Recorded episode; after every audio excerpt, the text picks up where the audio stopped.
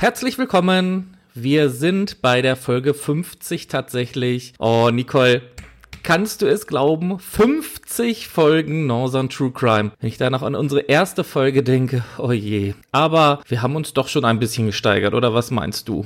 Ja, da sagst du was. Vielen Dank erstmal an unsere ganzen treuen Hörerinnen und Hörer. Was hast du denn heute zu unserem Jubiläum vorbereitet? Ja, es ist ja so, dass wir uns immer vorgenommen haben, wenn so eine runde Folge ist, dass wir dann etwas Besonderes machen und so wird es auch heute sein. Und wir sprechen heute nämlich über einen sehr großen und auch sehr bekannten Fall, aber ob es jetzt eher ein Unfall oder ein Verbrechen ist, das müsst ihr dann am Ende selber entscheiden. Wir geben euch heute nur einen Einblick in den Fall. Ja, genau. Um den Fall aber so genau wie möglich zu beschreiben, werden wir euch wie bei unserem Doppelmord in Krone ein Zeitprotokoll vortragen. Ich fange jetzt mal an. Es ist der frühe Mittwochmorgen am 3. Juni 1998 und zwar 5.47 Uhr. Im Hauptbahnhof in München verlässt der ICE 844 der Deutschen Bahn von Gleis 19 seinen Abfahrtsbahnhof. Der Zug hat den Wagennamen Wilhelm Konrad Röntgen. Um kurz vor 12 wird der Zug in Hamburg erwartet. Es ist jetzt 8.33 Uhr. Der ICE fährt vom Bahnhof in Würzburg ab. Dort hat er einige Minuten Verspätung, da er auf Reisende aus einem verspäteten Zug gewartet hat. Es ist 9.35 Uhr. Der 410 Meter lange Zug verlässt nun den Bahnhof Kassel-Wilhelmshöhe. Nähe Kassel legt der Zug vorher einen mehrminütigen außerplanmäßigen signalbedingten Stopp ein. Es ist jetzt 10.35 Uhr. Der ICE verlässt den Hauptbahnhof in Hannover. Er hat seine Verspätung zu diesem Zeitpunkt fast aufgeholt. An Bord des Zuges befinden sich 287 Menschen. Es ist 10.56 Uhr und 24 Sekunden. Bei Streckenkilometer 55,1, also circa 6 Kilometer entfernt von Eschede, einem kleinen Ort mit weniger als 4000 Einwohnern zwischen Hannover und Uelzen, Bericht bei Tempo 195 am ersten Wagen des ICEs der Radreifen. Das möchte ich jetzt mal kurz erklären, was ein Radreifen ist. Und zwar ist es so, dass ein Eisenbahnrad aus einem Radkörper und einen ihn umschließenden Radreifen besteht. Dieser Radreifen muss selbst aus besonders widerstandsfähigem Stahl und extrem fest am Radkörper befestigt sein. Ein Vorteil von Radreifen ist, dass bei verschlissenen Rädern nicht das ganze Rad ausgetauscht werden muss. Es ist also nicht zwingend notwendig, die Pressverbindung zwischen Rad und Achse zu lösen. Binnen einer halben Sekunde verkeilt sich das Stahlteil, also der ehemalige Radreifen, im Radkasten. Ein Ende des langen Stahlteils durchschlägt den Wagenkasten und wölbt den Fußboden unter zwei Sitzen im ersten Wagen auf und bleibt dort stecken. Zunächst rollt der Zug aber noch stabil weiter. Nunmehr aber nur noch auf der Radscheibe. Es ist 10.59 Uhr und 8 Sekunden. Der Schnellzug fährt über eine Weiche, etwa 200 Meter vor einer Straßenbrücke am Ortsrand von Eschede. Der herunterhängende Radreifen erfasst ein 7,20 Meter langes Schienenteil und reißt dieses von den Schwellen und mit sich. Die beiden Stücke bohren sich binnen einer Zehntelsekunde in Wagen 1 und den Durchgang zu Wagen 2. Ein Teil schießt im Vorraum, also das ist der Türbereich, bis in die Decke hinauf und hebt dabei den Achsenkörper aus den Gleisen.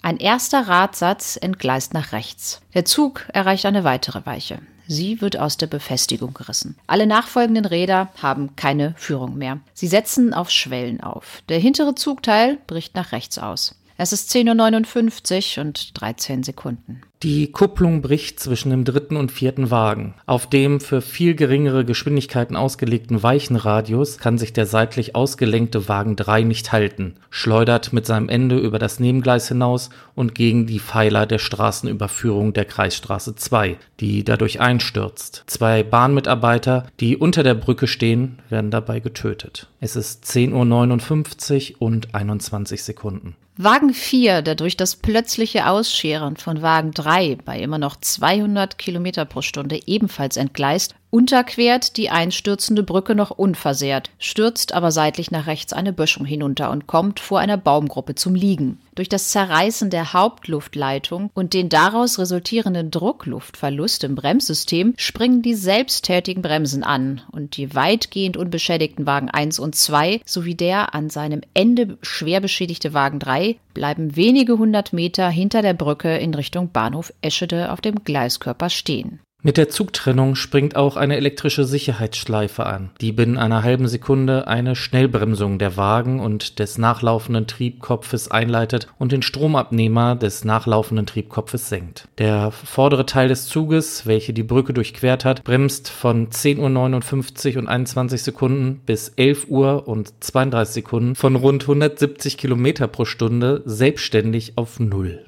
600 Meter vom Unfallort entfernt befindet sich der stationierte Fahrdienstleiter des Bahnhofs Eschede. Als er den allein fahrenden Triebkopfwagen bemerkt, stellt er die Signale des Bahnhofs auf Halt. Es ist 11.01 Uhr. Die ungefähr 200 Tonnen schwere Rebelarer Brücke bricht über der zweiten Hälfte des fünften Wagens zusammen und beschädigt den hinteren Teil des Wagens. Der sechste Wagen wird komplett unter den Trümmern begraben. Die folgenden Wagen schieben sich im Zickzack auf engstem Raum etwa der Länge eines einzelnen Waggons zusammen. Zuerst Wagen 6, dann Wagen 7. Es folgt dann der Servicewagen, dann das Bordbistro. Dieser Wagen wird von den herabstürzenden Trümmern der Brücke getroffen und teilweise auf einer Höhe von ca. 15 cm komplett gequetscht. Ebenfalls folgen die Wagen 10 bis 12 der ersten Klasse, welche schwer beschädigt werden. Der hintere Triebkopf wird nur wenig beschädigt. In den Trümmern befindet sich auch ein VW Golf 3 Variant der Deutschen Bahn, welcher vor dem Unfall auf der Brücke stand und mit ihr in die Zugtrümmer hineinfiel. Zwei Bahnsignaltechniker hatten ihn auf der Brücke abgestellt. Auch sie mussten ihr Leben bei dem Aufprall lassen. Dieser schwere Unfall hätte noch viel schlimmer ausgehen können, wenn der ICE Wilhelm Konrad Röntgen nicht knapp zwei Minuten Verspätung gehabt hätte. Denn normalerweise würde sich an der eingestürzten Brücke der ICE mit dem ICE 787 aus der Gegenrichtung hier begegnen. Durch die Verspätung aber war der ICE in Richtung Hannover schon vorbei. Es ist jetzt 11.02 Uhr. Die Polizei gibt die Meldung eines Zugsunglücks in Eschede weiter. Zur gleichen Zeit folgen erste Notrufe bei Feuerwehr und Rettungsdiensten. Die ersten Helfer sind die vom Lärm des Unfall alarmierten Anwohner der nahegelegenen Wohnsiedlung. Es ist 11.03 Uhr. In Eschede wird per Sirene Vollalarm ausgelöst. Die Rettungsleitstelle des DRK versetzt fast zeitgleich den Sanitätsdienst Celle sowie die Rettungsdienste der benachbarten Landkreise Hannover, Gifhorn und Uelzen in Alarmzustand.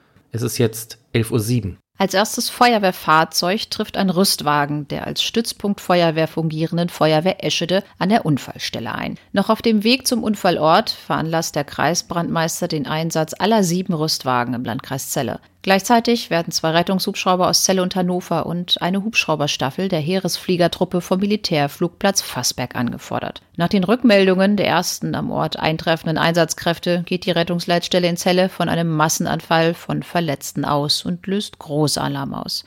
Die nur mit einer Person besetzte Leitstelle bittet gleichzeitig die umliegenden Leitstellen um Unterstützung. Die Leitstelle in Hannover übernimmt daraufhin die Organisation der Rettungshubschrauber. Anwohner führen bereits Leichte und Unverletzte vom Bahndamm herunter. Es ist 11.24 Uhr.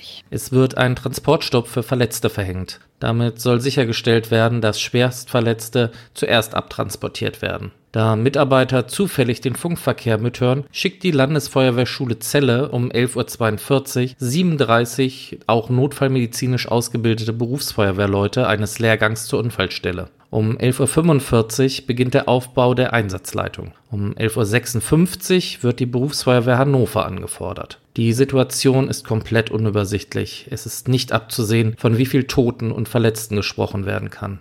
Für die Verletzten werden Zelte aufgebaut. Leichtverletzte werden in einer rund 300 Meter entfernten Turnhalle betreut. Im Laufe der ersten Stunde nach dem Unfall treffen mehr als 50 Ärzte an der Unfallstelle ein. Es ist mittlerweile 12.05 Uhr. Der erste Verletzte wird mit einem der Rettungshubschrauber abtransportiert. Ab 12.15 Uhr werden entlang der Bundesstraße 191 Bereitstellungsräume für nachrückende Einsatzkräfte aufgebaut. Um 12.25 Uhr wird die technische Einsatzleitung mit den zwei Einsatzabschnitten Ost und West in Betrieb genommen. Um 12.30 Uhr löst der Oberkreisdirektor Katastrophenalarm aus. Gegen 13 Uhr steht fest, dass genügend Rettungspersonal vor Ort ist.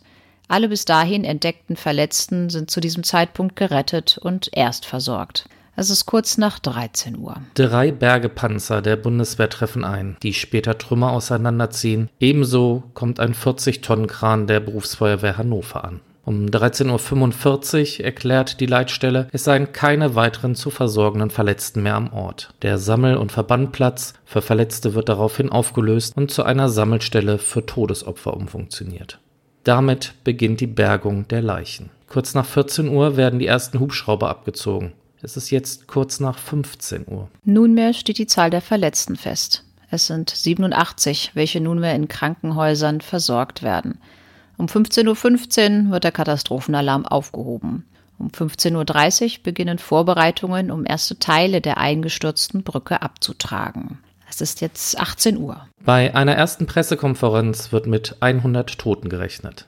Am selben Abend treffen zahlreiche Angehörige ein, die in einer nahegelegenen Halle betreut werden. Kräne beginnen damit, die Trümmerteile beiseite zu räumen. Im Licht von Scheinwerfern gehen die Bergungsarbeiten die ganze Nacht über weiter. Etwa gegen 19.30 Uhr treffen an der rechtsmedizinischen Abteilung der Medizinischen Hochschule Hannover die ersten Leichen zur Identifizierung ein. Es ist jetzt kurz nach Mitternacht am 4. Juni 1998. Bis jetzt wurden 78 Leichen geborgen. Die Staatsanwaltschaft ordnet an, dass jede Leiche zu obduzieren ist. Die meisten Opfer sind durch die abrupte Verzögerung von 200 km/h auf Null, die etwa einem ungebremsten Sturz aus 160 Metern Höhe entspricht, sofort tot. Vormittags kommen der damalige Bundeskanzler Helmut Kohl und Niedersachsens Ministerpräsident Gerhard Schröder an die Unfallstelle. Am Abend erhöht sich die Zahl der geborgenen Leichen auf 93. Erste Hinweise deuten auf einen gebrochenen Radreifen als Unfallursache hin. Es ist Freitag, der 5. Juni 1998. Die Zahl der geborgenen Toten unter den Trümmern steigt auf 98. Einen Tag später wird der Sand der Böschung gesiebt, da sich Teile des Zuges bis in die Erde hineingebohrt haben. Die Gleise der Strecke sind zu dieser Zeit bereits weitgehend wiederhergestellt. Die Spurensicherung wird noch am Samstag beendet. Am 9. Juni wird die Strecke wieder freigegeben. Als erster Zug passiert ein Interregio um 17.35 Uhr die Unfallstelle. Am selben Tag transportieren Tieflader den ersten Wagen des ICEs zur Rheinisch-Westfälisch-Technischen Hochschule Aachen, wo die Ursachenforschung stattfinden soll. Die Zahl der Toten ist auf 99 gestiegen. Zwei weitere Menschen erliegen noch später im Krankenhaus ihren schweren Verletzungen. Am 21. Juni findet in der Stadt Kirchenzelle die zentrale Trauerfeier für die Opfer des Unfalls statt. Bundespräsident Roman Herzog dankt in seiner Rede insbesondere den zahlreichen Helfern. Mehr als 2000 Menschen nehmen an der zentralen Trauerfeier teil. Es waren zwischen 24 und 30 Hubschrauber, 60 Ärzte und über 150 nichtärztliche Rettungsdienstmitarbeiter im Einsatz. Dazu kamen rund 1900 Helfer von Rettungsdienst, Feuerwehr, Technischem Hilfswerk, Polizei und Bundeswehr sowie rund 500 Einsatzkräfte der Feuerwehr mit etwa 100 Fahrzeugen. Der Rettungsdienst war mit 274 Rettungsfachleuten, 42 Kranken sowie 46 Rettungswagen beteiligt. Für die Bundeswehr waren 190 Soldaten, drei Bergepanzer, drei Transall-Transportflugzeuge sowie 18 Hubschrauber vertreten. Insgesamt waren 17 Feuerwehren aus dem Kreis Celle und 10 aus den benachbarten Kreisen beim größten Eisenbahnunfall der Nachkriegsgeschichte im Einsatz. An dieser Stelle wollen wir euch noch einmal ein paar Zahlen vorstellen. Im ICE Wilhelm Konrad Röntgen saßen zum Unfallzeitpunkt 287 Personen. Der Zug war zu 44 Prozent ausgelastet. Gestorben sind insgesamt 102 Personen, 88 Menschen wurden schwerst verletzt. 96 Tote wurden aus den Trümmern geborgen, sechs Menschen erlagen später im Krankenhaus ihren schweren Verletzungen. Unter den Toten waren zwölf Kinder. Von den 18 überlebenden Kindern verloren sechs ihre Mutter. Als schwierig erweist sich die Identifizierung der Toten. Im Gegensatz zum Flugverkehr fehlt eine Passagierliste und viele Opfer trugen keine Papiere bei sich. Ein weiteres Problem war der Zustand der Leichen. Hans-Dieter Tröger, damaliger Leiter des Instituts für Rechtsmedizin an der Medizinischen Hochschule Hannover, sagt, nur in 15 Prozent der Fälle hätten er und sein Team halbwegs vorzeigbare Fotos machen können. Insgesamt konnten 96 der 101 Toten aber später identifiziert werden. Nun, jetzt sagt ihr euch sicher, da, das ist ein sehr schlimmer Fall, aber wohl nur doch eher ein tragischer Unfall und daher nichts für einen True Crime Podcast. Aber da muss ich sagen, dass ihr euch irrt. Aber dazu kommen wir später noch. Nun versuchen wir jetzt erstmal herauszufinden, wie es überhaupt dazu kommen konnte. Genau, und wir versuchen das jetzt mal so detailliert wie möglich zu machen, damit ihr euch selber am Ende dann ein Bild machen könnt. Am 17. Juni berichtet der damalige Verkehrsminister Matthias Wissmann im Verkehrsausschuss des Deutschen Bundestages über die vorläufigen Ergebnisse der Untersuchung. Die an dem ICE verwendeten Räder waren eine Neuentwicklung der Deutschen Bahn. Das Besondere bei diesen Rädern ist, dass zwischen dem außenliegenden metallenen Radreifen und dem Radkern eine 20 mm starke Zwischenschicht aus Hartgummi eingebettet ist, so dass im Gegensatz zum klassischen, ohne Spiel aufgesetzten Radreifen eine gedämpfte Bewegung zwischen Reifen und Rad möglich ist. Diese wurden für den Hochgeschwindigkeitsverkehr jedoch vor ihrem serienmäßigen Einsatz im ICE nicht in Simulatoren bei Geschwindigkeiten von über 200 Kilometer Dauer erprobt. Da bis zu jener Zeit in Deutschland keine Anlage gebaut worden war, um die Bruchgrenze eines Rades praktisch zu messen, musste man sich bei der Dimensionierung und der Festlegung der Verschleißgrenze auf theoretische Überlegungen beschränken. Vor und nach der Markteinführung wurden keine Labor- und Fahrversuche bis zur Verschleißgrenze bzw. bis zum Bruch des Radreifens durchgeführt. Über mehrere Jahre hinweg bewiesen die Räder ihre grundsätzliche Praxistauglichkeit, ohne dass es zu Problemen gekommen wäre. Allerdings hatte der hannoversche Verkehrsbetrieb Östra AG mehrere Monate vor dem Unfall Radreifenbrüche bei seinen Straßenbahnen weit vor der erwarteten Verschleißzeit festgestellt und daraufhin die Austauschintervalle verkürzt. Gleichzeitig war an alle Benutzer baugleicher Reifenräder einschließlich der Deutschen Bahn AG eine Warnung vor verfrühten Ermüdungserscheinungen dieser Konstruktion verschickt worden. Da es jedoch im Detail erhebliche konstruktive Unterschiede zwischen den Nahverkehrsrädern und den Rädern des ICE gab, wurde ein systembedingter Zusammenhang seitens der Bahn nicht erkannt und aus der Warnung keine Konsequenzen für den Hochgeschwindigkeitsverkehr gezogen. Darüber hinaus hatte schon 1992 das Fraunhofer Institut den Bahnvorstand vor Radreifenbrüchen gewarnt. Nach dem Unfall führte das mit der Katastrophenanalyse beauftragte Fraunhofer Institut für Betriebsfestigkeit und Systemzuverlässigkeit in Darmstadt einen Belastungstest durch, der die Verschleißzeit abschätzte. Wie sich später im Rahmen dieser Untersuchung herausstellte, wurde bei der statistischen Berechnung der Radsätze nicht genügend auf dynamisch auftretende wiederkehrende Kräfte geachtet, sodass die Räder und die maximal zulässige Abnutzung nicht mit ausreichender Sicherheitsaufschlag dimensioniert waren. Die mechanischen Besonderheiten von Rad Radreifen waren nicht ausreichend berücksichtigt und erläutert worden. Daher galten die eingesetzten Rädern bei den Beteiligten als dauerfest und bruchsicher, weswegen bahnintern Unrundheiten als wenig dringlich behandelt wurden. Es war nicht ausreichend transparent, welche Vorgaben der Sicherheit und welche lediglich dem Komfort der Fahrgäste dienten. Hinzu kommt, dass nach Einführung der gummigefederten Räder keine regelmäßigen Kontrollen erfolgten. Mit den durchgeführten Kontrollen per Ultraschall war es nicht möglich, Risse im Inneren der neuen Räder zu erkennen, obwohl bei Versuchen vor der Serienzulassung der Räder die höchsten Spannungen im Inneren festgestellt wurden. Bei der letzten Inspektion des Zuges am Vortag des Unfalls wurde an dem betroffenen Radsatz eine Rundlaufabweichung von 1,1 mm festgestellt, beinahe das Doppelte des zugelassenen Grenzwertes. Weiterhin hatte der betreffende Radreifen eine zu große Höhenabweichung, die ebenfalls festgestellt und protokolliert wurde. Trotzdem wurde der Radsatz entgegen den Instandsetzungsrichtlinien nicht ausgetauscht, da hier kein Sicherheitsrisiko vermutet wurde. Darüber hinaus hatten Zugbegleiter auf dem betroffenen Zug in den Wochen zuvor achtmal eine Flachstelle, also eine unerwünschte Abnutzungserscheinung am Rad gemeldet. Diese Mängel wurden im bordeigenen Diagnosesystem gespeichert. Diese Daten wurden aber nicht automatisch als Sicherheitsproblem bewertet und ausgewertet. Jetzt wird es leider ein bisschen sehr technisch, aber. Oh Gott, wie technisch denn noch? ja, pass mal auf, das wird jetzt auch noch sehr wichtig, aber ich denke mal, so kann man sich ja einen guten Eindruck von der Sache machen. Denn vor dem Unfall durfte ein Radreifen von 920 mm Außendurchmesser, das ist der Neuzustand eines solchen Reifen, bis auf 854 mm abgefahren werden. Das könnt ihr euch ungefähr vorstellen, wie beim Auto, wenn ihr neue Reifen habt, dann ändert sich halt auch die Profiltiefe, so grob geschätzt. Der infolge eines Ermüdungsbruchs gebrochene Radreifen hatte 1.789.000 Kilometer Laufleistung und einen Außendurchmesser von 862 Millimetern. Das Darmstädter Fraunhofer Institut kam nach dem Unfall im Rahmen eines Gutachtens zu Erkenntnissen, dass nur ein Radreifen mit 890 mm und einer jährlichen Inspektion auf Innenrisse noch dauerfest ist.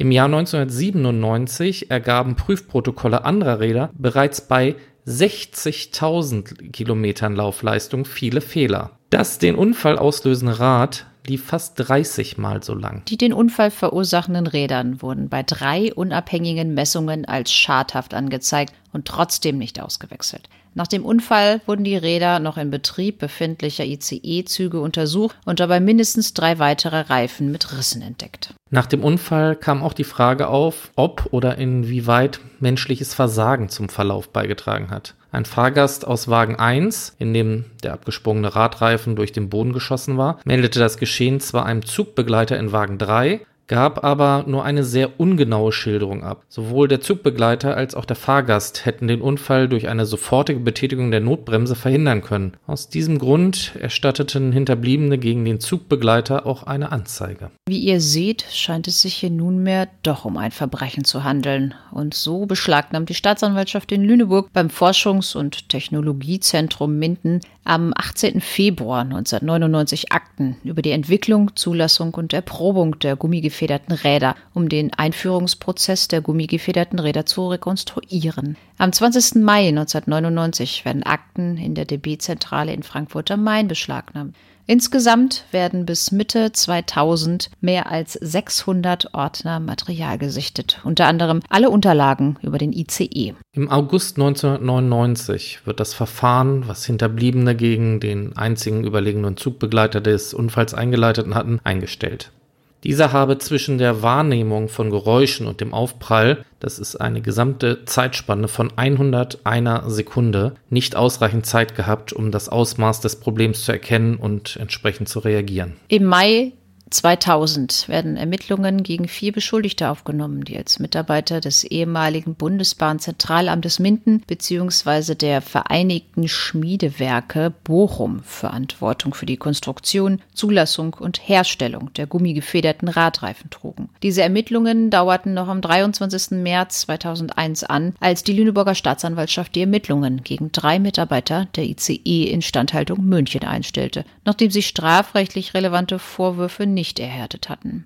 Die drei Mitarbeiter seien, so die Staatsanwaltschaft, den Berichten über einen unruhigen Radlauf nachgegangen, hätten die Risse optisch jedoch nicht erkennen können. Dafür notwendige Ultraschallgeräte seien für die als dauerfest angenommenen Räder nicht vorgesehen gewesen. Im Juli 2001 stellt die Staatsanwaltschaft Lüneburg das Verfahren gegen einen Mitarbeiter des Radherstellers ein, der keine leitende oder planende Funktion bei der Entwicklung und Zulassung der Räder hatte. Drei Staatsanwälte und 17 Polizeibeamte sind als Sonderkommission Eschede mit den weiteren Ermittlungen befasst. Am 7. November 2001 erhebt die Staatsanwaltschaft Lüneburg dann Anklage. Angeklagt werden ein Abteilungspräsident der Deutschen Bahn, ein technischer Bundesbahnoberrat sowie ein Betriebsingenieur des Herstellerwerks der Radreifen wegen Körperverletzung von 105 Menschen und fahrlässiger Tötung von 101 Menschen. Mit Beschluss vom 13. Juni 2002 lässt die erste Strafkammer des Landgerichts Lüneburg die Anklage zu und eröffnet das Hauptverfahren. Ihnen wird vorgeworfen, die Räder nicht ausreichend getestet zu haben. Die Anklage stützt sich im Wesentlichen auf ein Gutachten des Fraunhofer Instituts Darmstadt. Das mehr als 300 Seiten umfassende Gutachten wurde Anfang 2000 der Staatsanwaltschaft Lüneburg vorgelegt. Die Staatsanwaltschaft hat schwere Versäumnisse der Bahn bei der Zulassung und Wartung festgestellt. Nach Aussagen eines Kriminalpolizisten seien fast die Hälfte der Radmessungen vor dem Unfall nicht plausibel gewesen. Bei Prozessbeginn am 28. August 2002 schweigen die Angeklagten. Aufgrund des zu erwartenden hohen Interesses der Öffentlichkeit findet das Verfahren nicht im Sitz des Gerichtes in Lüneburg, sondern in einem Saal des Kreistagsgebäudes in Celle statt. In acht Monaten werden an 52 Verhandlungstagen 93 Zeugen gehört. Zu Beginn des Verfahrens bringt die Deutsche Bahn eine 500-seitige Stellungnahme ein und gibt sich von der Unschuld der angeklagten Ingenieure überzeugt. Es treten zehn Nebenkläger auf. Der Triebwagenführer, der bei dem Unfall leicht verletzt wurde, gibt vor Gericht an, dass er vor Eschede nur einen plötzlichen Ruck verspürte und einen Leistungsabfall bemerkt habe. Nach dem Stillstand ging er daher zunächst von einem technischen Defekt aus und versuchte aus dem Führerstand heraus vergeblich die ausgefallene Stromversorgung wiederherzustellen. Von dem Unfall erfuhr er erst durch den Fahrdienstleiter des Bahnhofs Eschede, der ihn per Zugbahnfunk darüber informierte, dass der Triebkopf ohne Wagen vorbeigefahren sei. Ab dem vierten Prozesstag werden als Zeugen die Betroffenen und zunächst fünf Sachverständige gehört. Deren Zahl steigt im Verlaufe des Verfahrens auf 16 an. Eine Reihe von Gutachtern, darunter Vertreter aus Japan, Südafrika und Schweden, ziehen das der Staatsanwaltschaft vorliegende Gutachten vom Fraunhofer Institut in Zweifel. Ab dem 15. Januar 2003, dem 32. Verhandlungstag, werden die Sachverständigen zur Frage der Vorhersehbarkeit des Radsatzbruches gehört. Im Gerichtssaal werden dazu Kabinen für Simultandolmetscher für Englisch und Japanisch aufgebaut. Am 49. Verhandlungstag, dem 27. Februar 2003, werden die letzten Gutachten dann erstattet. Am 54. Verhandlungstag, am 28. April 2003, schlägt dann der Vorsitzende Richter Dölp die Einstellung des Verfahrens gegen eine Zahlung der drei Angeklagten von je 10.000 Euro vor, da nur durch weitere, etwa ein bis zwei Jahre dauernde Versuche die Frage geklärt werden könne, ob die Angeklagten die Bruchgefahr der Radreifen hätten erkennen müssen. Damit, so der Richter, sei dem öffentlichen Strafinteresse Rechnung getragen worden. Eine schwere Schuld der Mitarbeiter sei in jedem Fall auszuschließen gewesen. Dieser Vorschlag wird vielfältig kritisiert. Mit dem 55. Verhandlungstag am 8. Mai 2003 endet das Verfahren. Hinterbliebene protestieren gegen die Einstellung. Eine Verfassungsbeschwerde von Nebenklägern des Eschede Verfahrens gegen die Einstellung nimmt das Bundesverfassungsgericht am 27. August 2003 nicht zur Entscheidung an, da kein Grundrechtsverstoß feststellbar ist. Der Nebenklägevertreter, Rechtsanwalt Rainer Geulen, erklärt der Presse, dass es die Strategie der Deutschen Bahn gewesen sei, den Prozess zu paralysieren. So habe beispielsweise die Bestellung eines japanischen Gutachters zu stundenlangen Diskussion über die Übersetzung geführt. Strafjustiz und Bahn hätten gegenüber den Eschede-Opfern versagt. Bei einem Treffen mit Hartmut Medorn, dem damaligen Bahnvorstand, seien er und weitere Opfervertreter regelrecht abgefertigt worden. Eine Strafanzeige von zwei Betroffenen gegen Bahnvorstand Heinisch wurde ebenfalls eingestellt. Ein pflichtwidriges Verhalten sei ihm nicht nachzuweisen. Eine 2002 vor dem Landgericht Berlin angestrebte Zivilklage wurde ebenfalls abgewiesen. Die Deutsche Bahn AG beruft Otto Ernst Krasney zum Ombudsmann für die Betroffenen und stattet ihn mit einer Soforthilfe in Höhe von 5 Millionen D-Mark aus. Auf zwei von der Bahn eingerichteten Spendenkonten gingen darüber hinaus 800.000 D-Mark ein. Der Bund und das Land Niedersachsen leisteten ebenfalls Soforthilfen, die im Einvernehmen mit dem Ombudsmann vergeben wurden. Nach eigenen Angaben wurden diese Leistungen nicht auf den zu leistenden Schadensersatz angerechnet. Erstmals sei damit auch eine umfangreiche psychosoziale Betreuung nach einem Unfall möglich gewesen. Die mehr als 500 geltend gemachten Entschädigungsansprüche wurden nach Angaben der Bahn einvernehmlich und abschließend geregelt. Über den Hilfsfonds hinaus leistete das Unternehmen bis 2008 nach eigenen Angaben 32 Millionen Euro an Entschädigungsleistungen. Das Unternehmen betont, dass die geleisteten Zahlungen bei weitem die in ähnlichen Fällen von der Rechtsprechung zugesprochenen Leistungen überstiegen hätten. Entgegen der Aussage der Deutschen Bahn berichten Überlebende von einem knausrigen Umgang mit den Opfern. So seien Hotelkosten von Angehörigen von Verletzten am Krankenhausort erst bezahlt worden, als ein ärztliches Attest den positiven Einfluss auf die Heilbehandlung bescheinigte. Die Kette eines verstorbenen Kindes sei den Hinterbliebenen erst ersetzt worden, als der Besitz nachgewiesen wurde. Viele Überlebende kritisierten das Unternehmen scharf, sich nie ehrlich für den Unfall entschuldigt zu haben.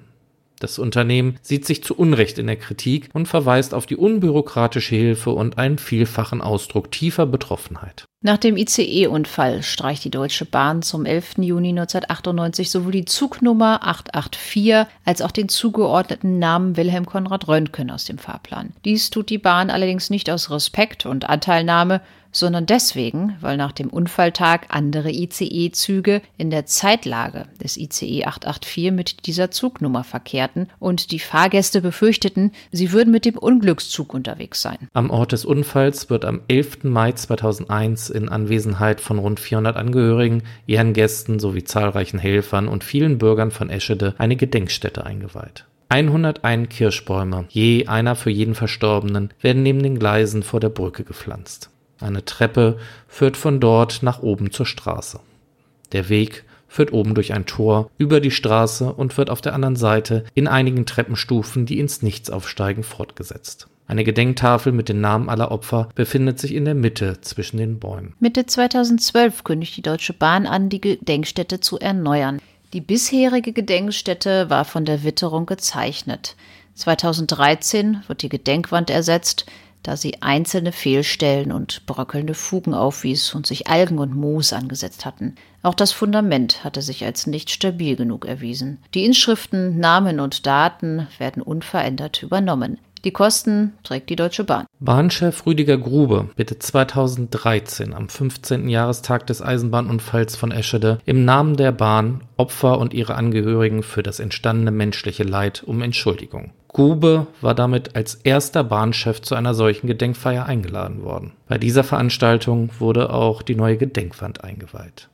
So, Nicole, jetzt sind wir am Ende des tragischen Bahnunglücks von Eschede. Wie ist deine Meinung? Unglück oder Verbrechen?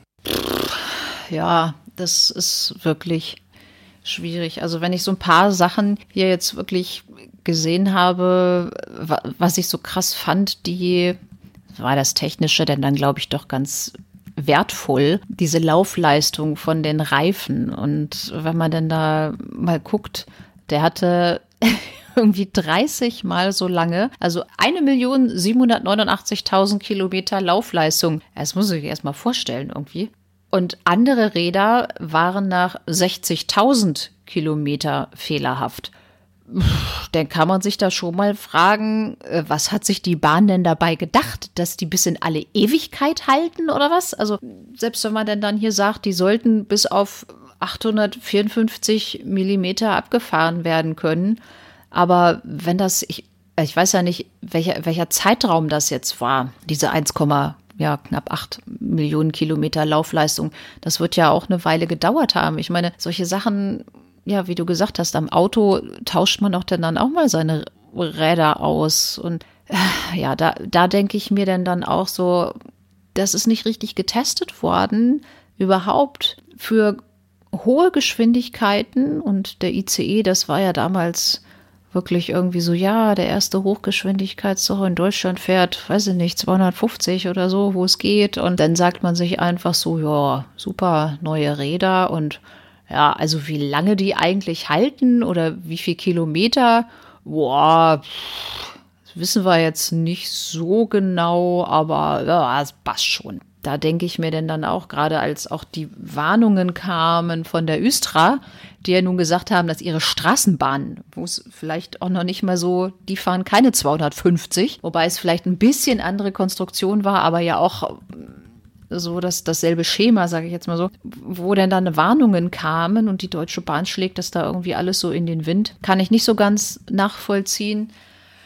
Aber ich, also ich halte es jetzt für schwierig, sich da irgendwelche Leute rauszupicken, hier irgendein Ingenieur, Bahn, Oberamtsrat oder was, und dann, dann zu sagen, so diejenigen waren aber alleine schuld an dem Tod von so vielen Menschen, beziehungsweise auch an den ganzen Verletzungen da. Also das halte ich wirklich auch für schwierig, denen strafrechtlich das alles so nachzuweisen. So eine Einstellung klingt für mich schon hart, gerade wenn man dann auch das als, ja, Betroffener selber oder als Angehöriger eines Getöteten sieht. Aber wenn, wenn man jetzt mal guckt, wie lange das Verfahren da auch schon gedauert hat, wahrscheinlich wäre das denn, die hätten vielleicht noch fünf Jahre verhandeln können und dann hätte man genauso wie bei dem Verfahren von der Love Parade festgestellt, huch, jetzt ist aber verjährt, wir kriegen das gar nicht mehr auf die Reihe. Also ich, ich glaube nicht, dass da irgendwas bei rumgekommen wäre. Wie siehst du das denn? Also für mich ist auch wirklich diese katastrophale Engstirnigkeit, würde ich schon fast sagen, mit der hier einfach ein Fehler absichtlich übersehen wurde, so finde ich es, schon unfassbar. Also es gab ja so viele Hinweise darauf, dass irgendwas nicht stimmt. Es die, die Östra hat die informiert. Darauf wurde, wurde nichts gemacht. Äh, mehrere Zugbegleiter haben gesagt, irgendwie läuft da was nicht rund, irgendwie äh, sind da Abnutzungen, interessiert auch keinen, ist kein Sicherheitsrisiko. Dann wird Untersuchungen gemacht, äh, Inspektion, da wird auch festgestellt, ja, sieht nicht so cool aus, aber ist egal, passt schon, kein Sicherheitsrisiko. Ja, und dann hinterher wundert man sich, ach Mensch, jetzt ist doch irgendwie was passiert, obwohl irgendwie mindestens fünf, sechs, sieben Leute gesagt haben, hier, tausch die mal bitte aus. Und warum? Das ist für mich immer noch die Frage, warum die Deutsche Bahn es nicht gemacht hat. Da kann man wirklich da nur Spekulationen anstellen. Die ICEs liefen damals die erste Generation. Das war ja das Flaggschiff der Deutschen Bahn. Klar, die wollte man immer draußen haben und die sind halt immer gefahren. Aber sowas, was damals passiert ist, also ich kann mich noch dran erinnern, ich war damals, glaube, gerade mit der Realschule fertig.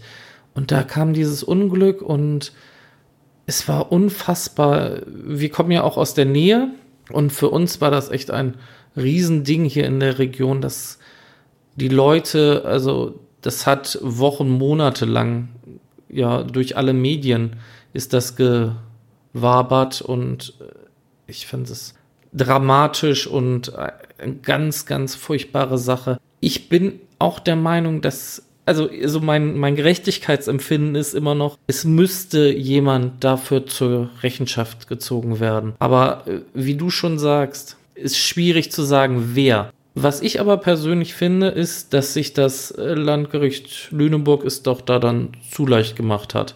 Die haben sich erst in diese schlechte Position gebracht, dass sie halt Tausende, na, Tausende jetzt nicht, aber sehr viele Sachverständige zugelassen haben und dann hinterher wussten sie gar nichts mehr, wem sie jetzt wirklich glauben konnten. Und dann finde ich, hatte man so das Gefühl, auch was man so in den Medien mitgekriegt hat, die hatten dann auch keinen Bock mehr auf das Verfahren und wollten es dann halt nur noch rumkriegen und sich nicht noch länger damit beschäftigen.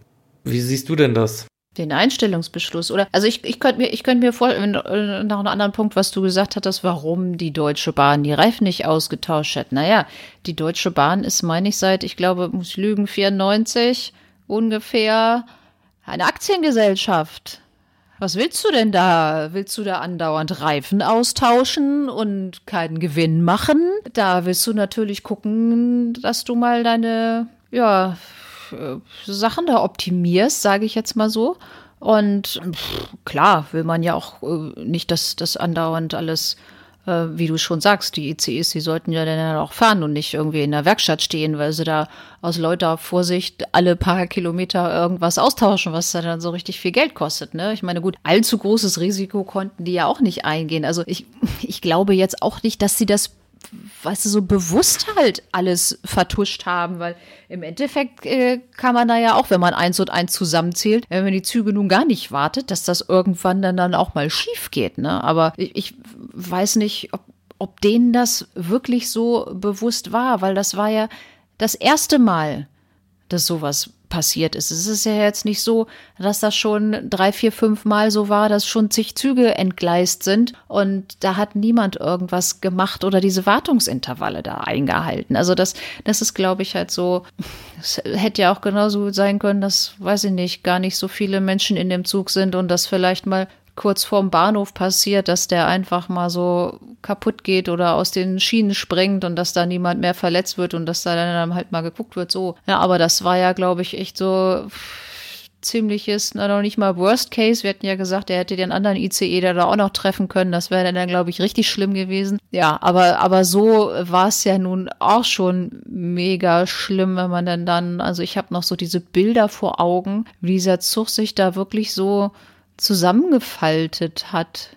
Mein Sohn hatte auch mal so eine, so eine kleine, so eine Spielzeugeisenbahn, ne? Und da hast du da dann auch mal so manchmal hoch einer entgleist irgendwie. Das geht ja auch so mega schnell. Wenn er so Geschwindigkeit hat, dann fährt er irgendwie auch, weiß ich nicht, gegen irgendwas, was da zu nah an der Strecke steht und dann entgleist er auch. Pam, pam, pam, hast du da diese ganzen Wagen irgendwie neben der Spur liegen und ja, so scheint das da ja auch gewesen sein. Also ja wirklich so in Sekunden schnelle dass das da auch an dieser Brücke da alles hängen geblieben ist. Und also das, das muss ja echt ein Bild des Grauens gewesen sein. Aber was ich was ja wirklich nur mal positiv sagen muss, diese ganze Aktion mit der Rettung Das war ja wahnsinnig, wie schnell die da so viele Kräfte mobilisieren konnten und was da alles in Bewegung gesetzt wurde. Also wirklich ja nicht nur Polizei und Feuerwehr, sondern auch Bundeswehr und technisches Hilfswerk und wer da nicht alles mitgeholfen hat.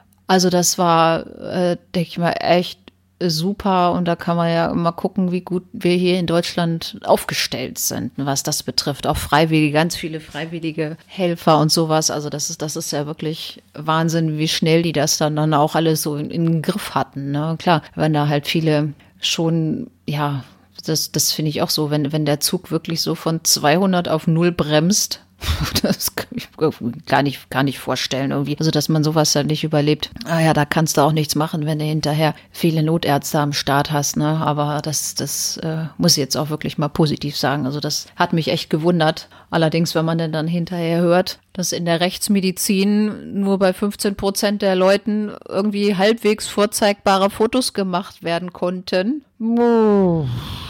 Dann, also, wir beide kennen ja nun schon mal so ein paar Bilder aus Akten, aber da kann man sich ja nur ansatzweise vorstellen, wie die Leute da ausgesehen haben, ne? Ja, ganz schrecklich. Ja, worauf ich auch noch eingehen wollte, was du eben gerade erzählt hast äh, bezüglich der schnellen Versorgung vor Ort. Ich glaube auch, wenn das alles nicht so schnell gelaufen wäre und die alle so schnell vor Ort gewesen wären, dann hätten wir wahrscheinlich auch mit 200 Toten rechnen können. Was ich auch später dann damals in den Nachrichten und so gesehen habe, dass wirklich die Anwohner aus Eschede, die da in der Nähe der Gleise gewohnt haben, auch sofort rausgerannt sind und den Leuten zu helfen und die Verletzten mit sich mit nach Hause geholt haben, dann im Garten versorgt haben und sowas. Also ich fand das wahnsinnig, was da auch so ja für eine Anteilnahme und Hilfsbereitschaft und Zivilcourage gezeigt wurde. Das fand ich damals echt unglaublich. Ich weiß nicht, ob das heutzutage immer noch so wäre, muss ich ehrlicherweise sagen. Naja, also das denke ich mal schon. Meine Eltern wohnen auch direkt an der Bahnstrecke und ich glaube, wenn da mal ein Zug entgleist, das hört man ja wohl auch. Also, wobei ich glaube, wir kämen da gar nicht so hin, weil das so eine Lärmschutzwand müssten wir irgendwie erstmal rüber.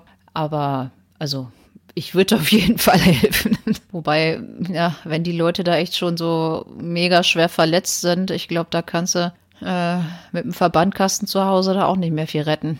Nein, aber gerade auch so die Leichtverletzten oder überhaupt, dass man die Menschen, dass wenn die da traumatisiert sind oder irgendwie sowas, dass man die oh, erstmal da äh, von der Unfallstelle wegholt oder so. Und nicht, dass die, weißt du, hinterher drehen die Leute noch durch und rennen einfach auf die Straße oder ich weiß nicht, werden da noch überfahren oder dass da nicht, dass da, ja, dass da nicht noch irgendwie was ganz Schlimmes passiert und dass man die Leute einfach auch äh, erstmal nur so wenn man auch einfach nur da ist. Also muss ja noch nicht mal da großartig was leisten, aber einfach nur da sein und die Leute an die Hand nehmen, ist ja wahrscheinlich schon so viel wert dann auch. Ne? Also das, nee, das muss ich auch sagen. Also das, diese, diese Hilfsaktion da, also das hat mich wirklich auch sehr bewegt, sage ich jetzt mal so, ne, dass das so äh, gut und so schnell wirklich auch gelaufen ist und dass man das, dass das auch schnell so weite Kreise gezogen hat, ne, dass die, die Leute da denn dann auch wirklich schnell gemerkt haben, oh, das ist nicht einfach nur hier mal so ein, ein kleiner Zugunfall. Das ist hier eine Mega-Katastrophe und wir brauchen mehr Hilfe, wir brauchen professionelle Hilfe. Und wenn du da alleine in der Leitstelle in Zelle sitzt, ja, das,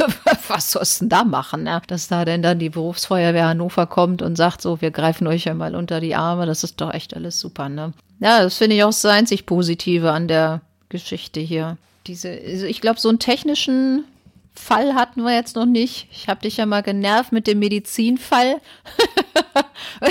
du, hast jetzt diesen Technikfall hier mal ins Rennen gebracht. Fand ich auch ein bisschen, ein bisschen äh, schwer zu verstehen, aber vom Prinzip her ist mir das jetzt schon klar geworden, wie diese Räder funktioniert haben. Aber ja, pff, wie gesagt, irgendwie, also ich weiß nicht, wie ist das denn dann zum Beispiel bei so Flugzeugunglücken werden da denn dann mal irgendwelche Leute strafrechtlich zur Verantwortung gezogen? Ist mir jetzt auch nicht so.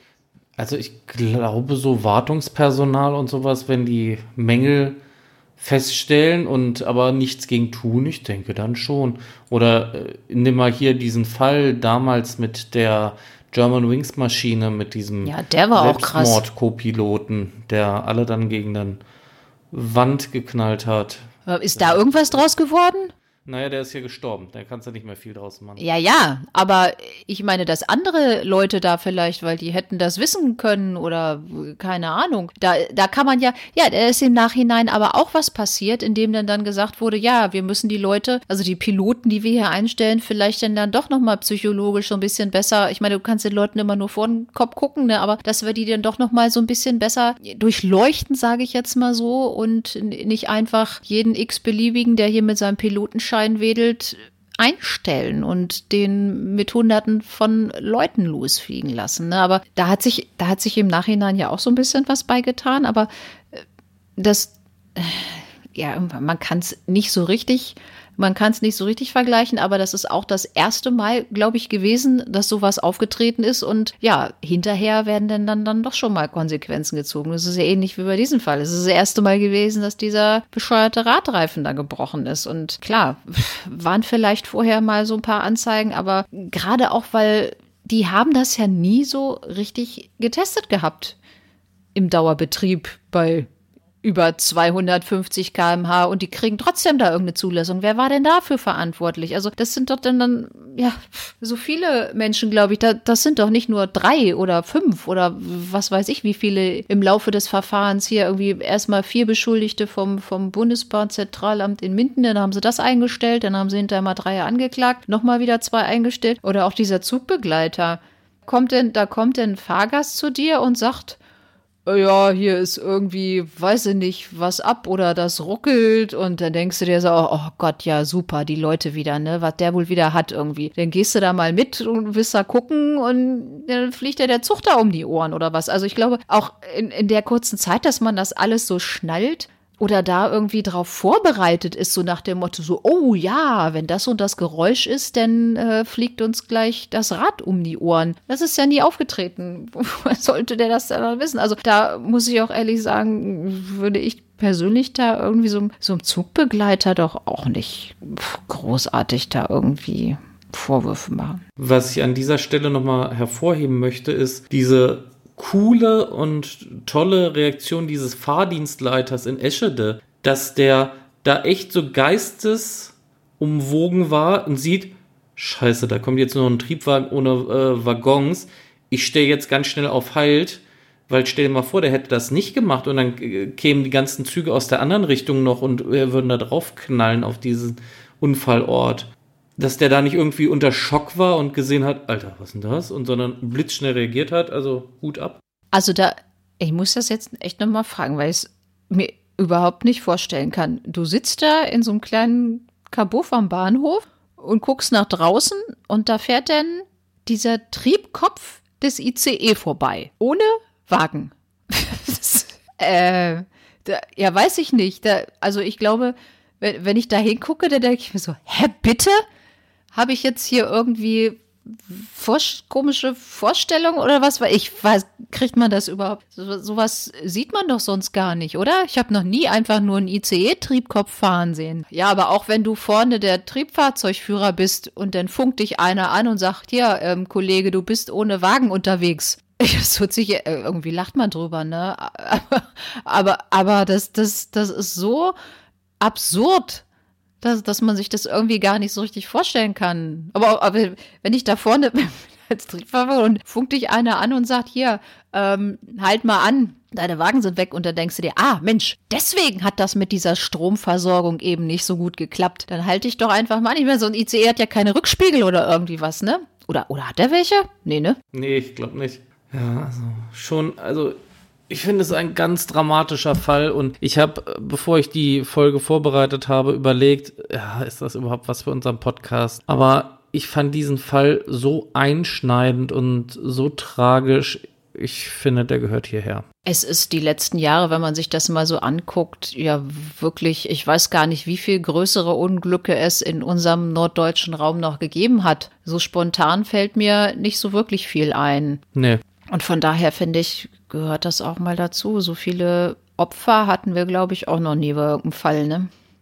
also das ist, glaube ich, sehr Wir machen ja keine amerikanischen Ja, ja, ja, aber ist, glaube ich, ja. echt weit, weit, weit, weit an der Spitze. Also ich, ich wüsste jetzt nicht, was es sonst noch für größere Unglücke ja.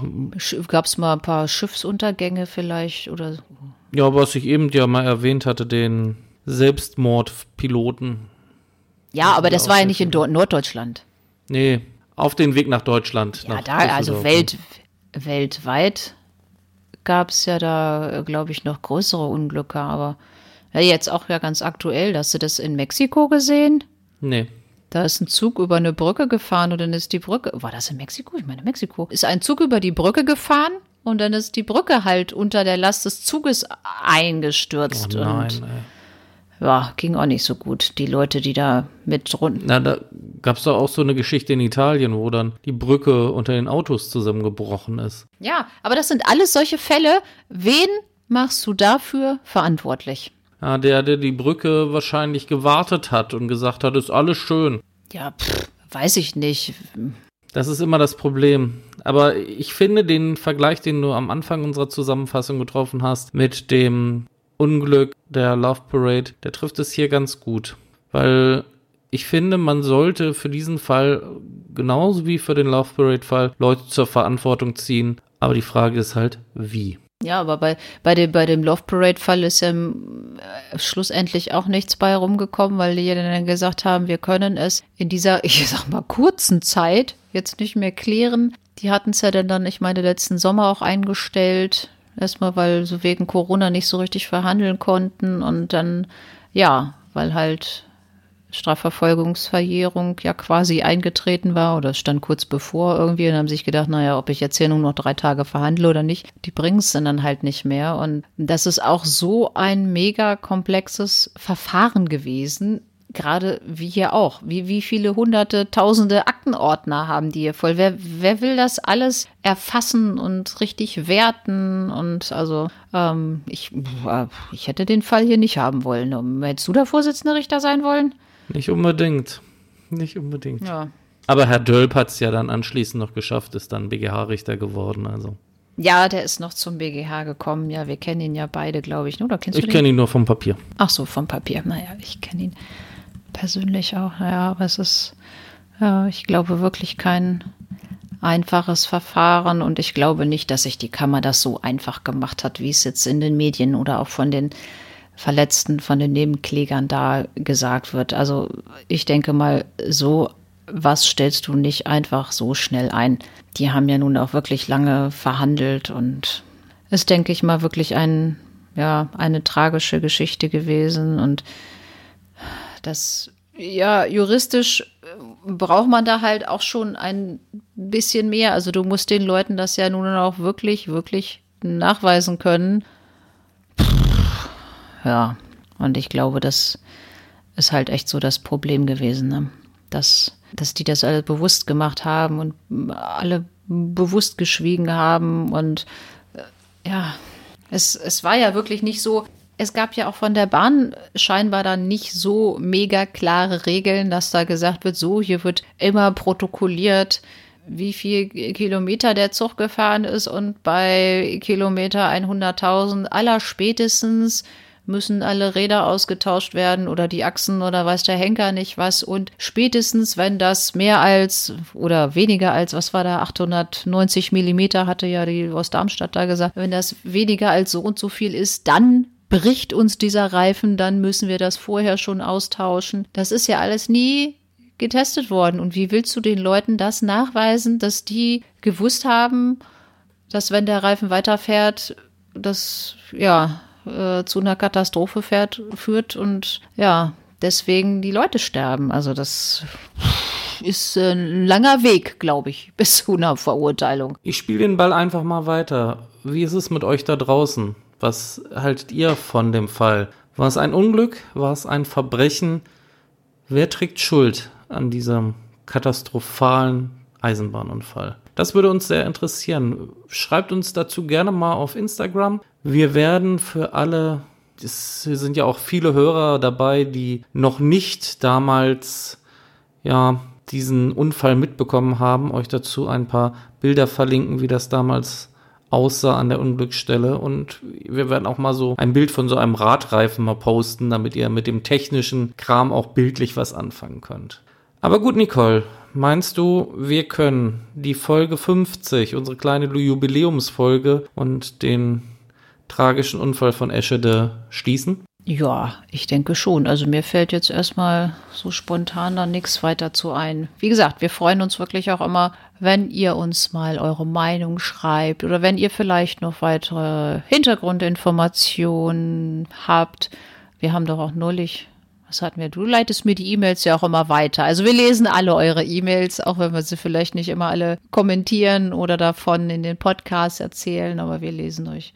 Wir lesen uns alles durch, was ihr uns schreibt. Das ist korrekt. Und Ach ja, stimmt, das ging um den Leonie-Fall. Jetzt weiß ich es wieder. Genau, und ich versuche auch jedes Mal immer zu antworten, wenn ihr uns etwas schreibt. Egal ob per E-Mail oder auf Instagram oder auch auf Facebook, wo wir ja sporadisch wieder vertreten sind, weil uns damals viele von euch geschrieben haben, oh, wir haben kein Instagram, wir möchten aber trotzdem auf dem Laufenden sein. Dafür haben wir dann unser Facebook-Profil doch wieder angelegt. Gut, dann an dieser Stelle vielen herzlichen Dank für wundervolle 50 Folgen, die ihr uns begleitet habt, teilweise von Anfang an. Dafür dann nochmal Entschuldigung, wie schlecht die Qualität am Anfang war. Und auch vielen Dank an all die Hörerinnen und Hörer, die im Laufe der letzten 50 Folgen dazugekommen sind. Und ja, ihr seid der Grund, warum wir diesen Podcast machen. Wir freuen uns immer auf Mitteilungen von euch und auch Fallvorschläge. Wir schauen uns die immer gerne an. Schaffen es natürlich nicht immer, jeden einzelnen Vorschlag jetzt dann sofort zeitnah zu bearbeiten. Aber glaubt mir, wir haben hier noch einige Fälle, ja, auf die ihr euch alle freuen könnt. Ich dachte gerade, du dankst, dankst mir jetzt irgendwie mal, ne? Aber da sind erst die Hörer dran auch wieder. Ja, natürlich. Du kommst, du kommst dann zum ich komm Schluss. zum Schluss. Du, du bist doch äh, Establishment, du gehörst doch zum Ja. Inventar. Ja, ja, ja. Aber natürlich, Nicole, auch dir danke für 50 Folgen. Und für teilweise wunderschöne Folgen über Transplantationen. Dafür hast du mich Oh, echt es gehasst, ist, ne? Es war auch eine sehr schwere Geburt, diese, diese Folge mit dieser Transplantation und diese ganzen Werte. äh. Also ich weiß, dass es bei uns einige Hörerinnen gab, die diese Folge wirklich sehr gefeiert haben, die das toll fanden, dass wir über so ein komplexes Thema gefunden haben. Auf der anderen Seite gab es aber auch einige Hörerinnen, die gesagt haben, Gott, ich bin nach zehn Minuten eingeschlafen.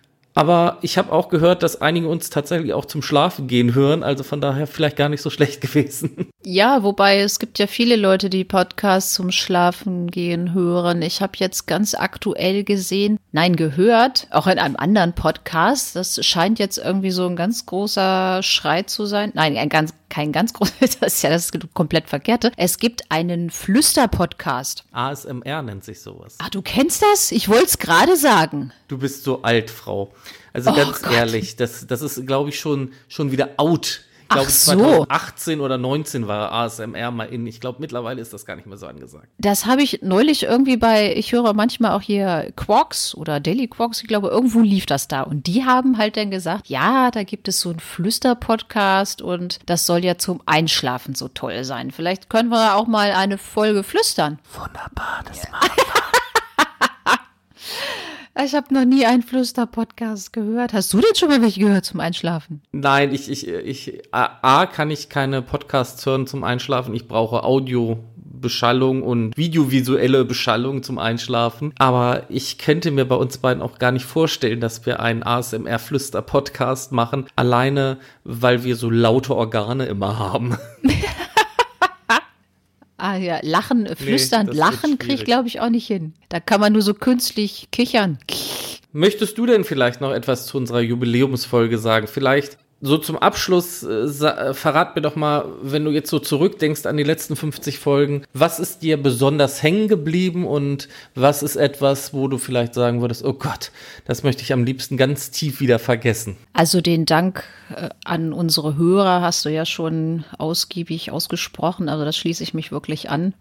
Klingt ja irgendwie immer blöd, wenn man so sagt, ja, ohne Hörerinnen und Hörer ist man ja nix, aber ist ja auch so, ne? Wenn uns keiner hört, dann äh, braucht man den Käse ja auch nicht mehr zu machen. Nein, das Genau, und dann gibt es auch keine Ah, ja, aber es ist auch so, dass ich Also so ein paar Podcasts sind mir wirklich in Erinnerung geblieben, die ich auch. Also wir sind ja nun schon, ich würde uns nun schon mal als abgehärtet bezeichnen. Ähm, aber gerade auch, wenn das irgendwie immer so Verbrechen waren an Kindern oder an jungen Frauen, also die finde ich irgendwie immer so besonders tragisch. Und den, den wir die letzte Zeit hatten, das war der von Leonie. Also den fand ich wirklich schlimm. Aber auch die anderen wo wir jetzt auch neulich gesagt hatten, der geht noch mal in die nächste Runde, der Mord aus dem Klosterwald an der Judith, der war mir auch irgendwie so als schlimm in Erinnerung.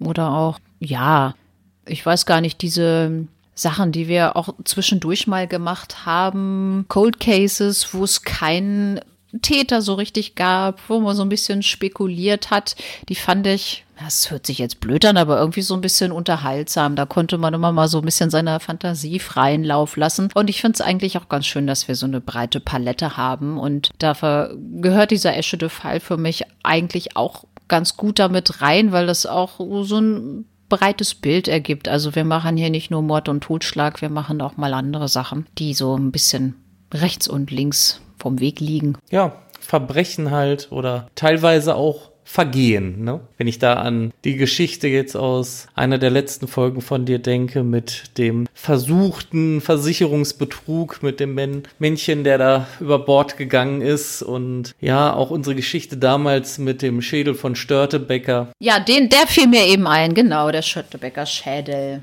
Ja, es waren schon ganz interessante Sachen dabei und das finde ich halt so schön, dass wir wirklich versuchen, in unserem norddeutschen Raum zu bleiben und da wirklich den Verbrechen auf die Spur zu gehen, so gesehen. Was ich nochmal an dieser Stelle mich oder wofür ich mich an dieser Stelle nochmal besonders bedanken möchte, ist unter anderem auch für unsere, ja, doch mittlerweile zahlreichen Interviewgäste, die wir hatten. Ich denke da damals noch an unsere Folge Nummer 5, Elisabeth Wiese und an Katrin, ja. Ich sage, mein allererstes Interview, was ich jemals geführt habe mit Katrin Hanke und da war ich auch wirklich sehr nervös, aber das war so toll mit Katrin und ja, die kam ja dann auch später noch mal wieder. Wir müssen sie eigentlich mal wieder einladen. Ist schon so lange her, dass sie da war. Mal gucken, vielleicht hat sie noch irgendwas, was sie uns mal präsentieren kann und die soll mal wieder ein neues Buch schreiben schreiben über so einen True Crime Fall.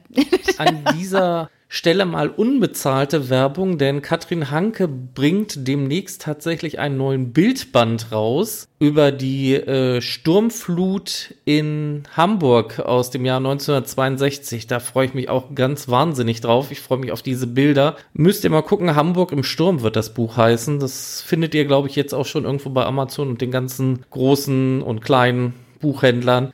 Ähm, schaut euch das Buch mal an. Ich glaube, glaub, das wird richtig interessant werden. Gut. Noch etwas, was du vielleicht loswerden möchtest, das bietet sich ja zu so einem Jubiläum vielleicht an. Nee, jetzt habe ich aber genug erzählt. Ich glaube, wir haben, bei, wir haben beide, glaube ich, genug erzählt. Finde ich auch. Aber du kannst uns trotzdem noch sagen, wohin dein nächster Fall uns führt. Ja, jetzt definitiv mal wieder nach Mecklenburg-Vorpommern. Nach Mecklenburg-Vorpommern, na, das ist ja. doch wunderschön. Dann freuen wir uns darauf, uns demnächst wieder zu hören und zwar in zwei Wochen, selbe Stelle, selbe Welle so gesehen. Ich wünsche euch einen wunderschönen guten Morgen, guten Mittag, guten Abend. Passt gut auf euch auf, bleibt gesund und auf die nächsten 50. Ja, das wünsche ich mir auch und macht's gut, bis zum nächsten Mal.